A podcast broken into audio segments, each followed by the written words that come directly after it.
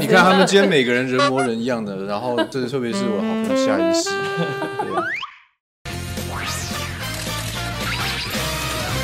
跟大家推荐一部非常有感觉，全台湾民众都会很有感觉，甚至全球的观众也许都很有感觉。尤其在经历了这一次的疫情之后，《一起》这部片 SARS 那个年代，欢迎四位主角跟导演。Hello，大家好。嗨，三天就变这样，现场现在管制进出。这样把大家关在一起，医院根本是病毒培养皿哎！可不可以在第一批撤离名单？你是没有决定权啊！你怎么都只是想到你自己啊？你没那么伟大。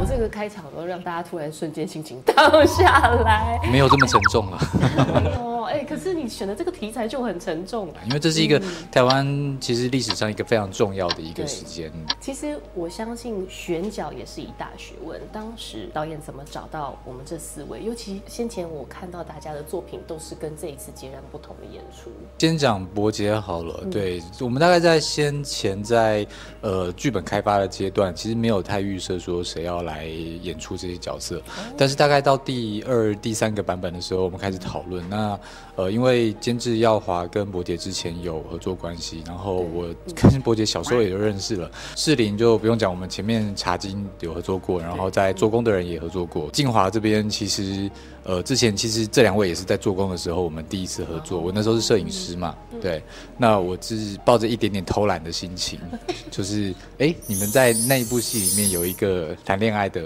过程，那于是我们这个故事里面需要另外一位 couple 的时候，我是不是可以少做一点功课？我上一次访问伯杰是你是记者，你是士林这种角色，你以为你是记者，我就不敢动你。然后你这次突然变成一个外科医生，而且好多血淋淋的画面哦，你自己有经历这个心理上的克服跟障碍吗？其实一开始用想象的会有点恐怖，但实际拍摄的时候，你没有害怕的时间，因为我们就只有三天要把那个手术的戏拍完，所以当下你就必须全神专注在那个开刀上面，所以你必须把自己当成不是在拍戏，你真的要做一台手术，所以当下你是完全一点害怕都没有，你没有办法想别的事情，这样。你知道你的戏份我都是睁着眼睛看完，我觉得我我很怕那个下针的那种那。你平常是会怕这一类的？我平常倒是还好，倒是哦，不那本来就。是胆子大，是因为这样所以找他演外科医生。可能某部分吧。看过他小时候解剖青蛙之类的？没有，我我记得那时候，因为呃，夏登这个角色跟杰如的这个角色都要上手术台。对对我好像确实，我记得第一次见面的时候，我就问你怕血吗？嗯，我我好像有先问了。对对对，有问嗯，所以杰如也是敢解剖青蛙的。没有哎、没有，我我是蛮蛮怕血的，但我有有解剖过啊。对，哎、为什么哦？，小时候不是上一些什么科学生物课生物课啊，什么要解剖有些青蛙啊？学校会哦，还有解剖小老鼠。对啊，你要知道那肌腱的作用原理，你把它切开之后，你把肌腱挑出来，然后要拉它，看那小腿会不会动。所以其实你应该来自己课程外科医 你应该你应该自己演。所以其实杰如本来也是不敢碰血的，然后因为这部片在训练胆大嘛，因为我知道你们是真实的去上了一些医学的课程。对我们前期就是花了大概一个半月的时间在做这些专业的课程的培训。我自己本人是还蛮怕血跟怕针的，可是，在那个状况下，其实因为你很专注，然后你想要赶快完成眼前的事情，所以其实就不太会去感觉到你自己内心的那个恐惧。那三位都是有接受医学的课程训练，你刚刚说一个半月嘛，差不多。你们有没有觉得哪一个名词是最难背的？有什么东西你们是记得当时卡关最严重的，然后那个名词是让你印象最深刻的？我觉得其实有非常多专业名词都还蛮不常用的，但我觉得最难的是在手术的那一场戏，因为我们平常可能拿到剧本，其实你就可以知道你大概要讲什么医学用词。那你可以先准备，你甚至在睡觉前去一直念那个单子，一直念。可是到了现场呢，有时候我们那个手术的环节，因为有专业的医护在旁边辅佐嘛，所以他可能就会说，哎、如果以一个自然的状况的话，你的顺序要这样拍拍，那你这个地方你应该要先 cue 什么东西，就是 cue 那个器械之类的。对对对所以那个是现场加进去的。那静华跟伯杰有什么印象最深刻的专有名词？胰脏癌末期。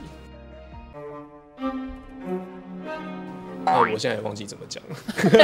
是忘记还是害怕想起来？我印象很深刻的是，但我我我也忘记了，但那那个是真，那个是整部戏真的有卡一年多，杀青一年多吗？没有了，那六个久。月吧，才六个月。去年夏天啊。啊，那我们不应该啊，我们这些可见医生真的不好当，真的不好当。对。对。嗯。然后我就有一个单子是真的，那一个是有一直卡词的，嗯。然后但那场戏是一进到底，然后很长，是从我下计程车，然后一路走进去，然后看 X 光，然后看病人，然后判断，讲完话之后出来，然后要打电话，然后讲那个病名，但我真的忘记了，然后再转头看到有人咳嗽，然后不经意的再转过去，然后看到金友中，然后再拿笔，然后再走过去跟金永中，这是一进。我原本前面几条都很顺，嗯然后。后面开始拍到有一点我慌了，我想我怎么会这拍这么久啊？然后后面我我台那个专有名字就开始越讲越模糊了，就这样就就就变成这样子过去。现场到底有多少灵眼是你必须要同时控制跟这些主角们？呃，因为我们在疫情当中拍，所以其实我们不能够无限上纲。对，如果我可以无限上纲，我可能单场，我可能比如说大厅的戏，我可能会希望至少有三百人。其实，在疫情当中，如果有有拍片的朋友的话，大概就知道说，比如说你 order 两百个灵眼，通常实际上能够到现场进来，真的能够拍戏的，可能是一百五、一百六。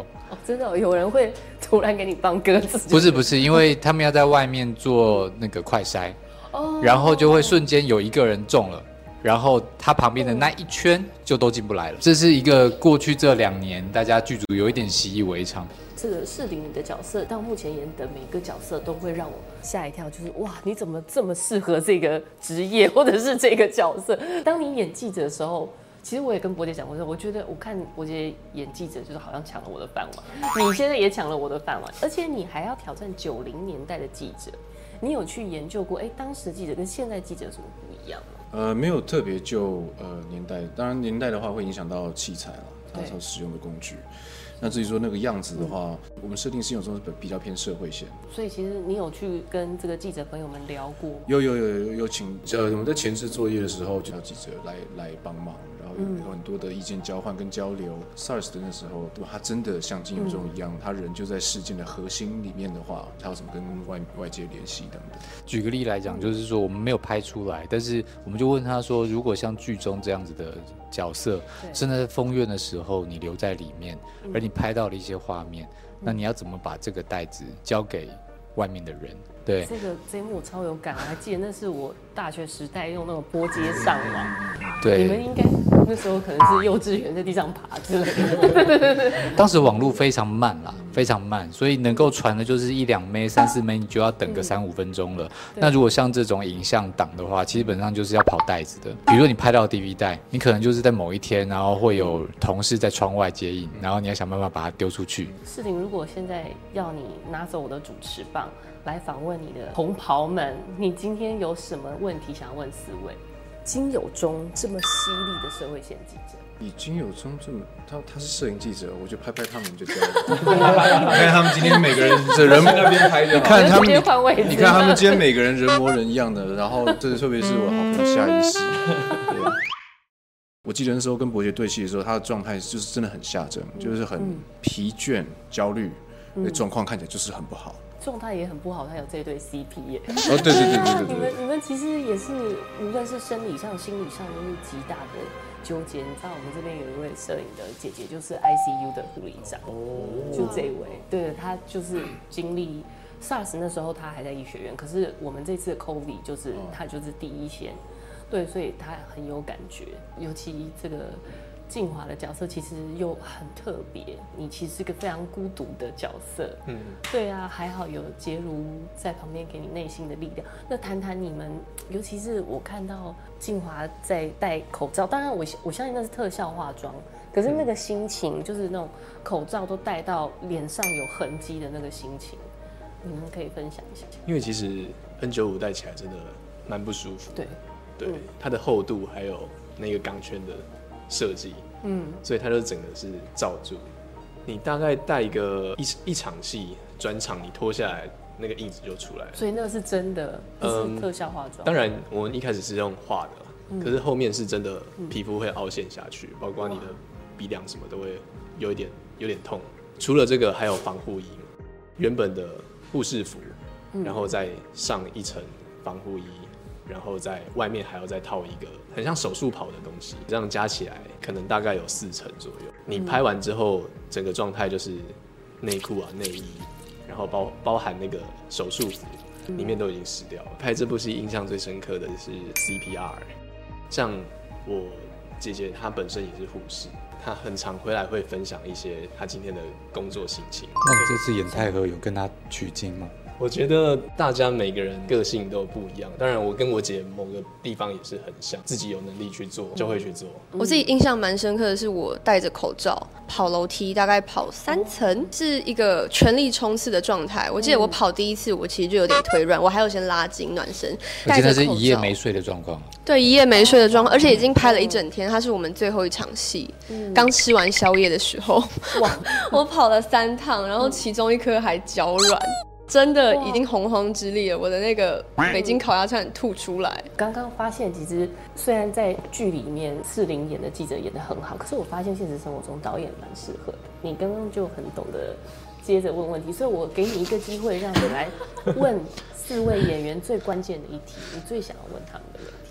其实最近访谈比较多，然后他们一直都在就是检讨我的给他们的 feedback。对，检讨用这两个字讲那个啦，你讲那个，他问我们问题那个讲什么了？导演其实常在现场，他很尊重演员，所以他常常会问说：“波姐，你觉得夏正会这样做吗？或是你觉得夏正会怎么样？会拿这个东西吗？”然后后来我那天就在讲，然后四林就跟我说，导演也会问他这样的问题，但最后杀青的时候，导演说他他其实常常他也不知道他问我们干嘛。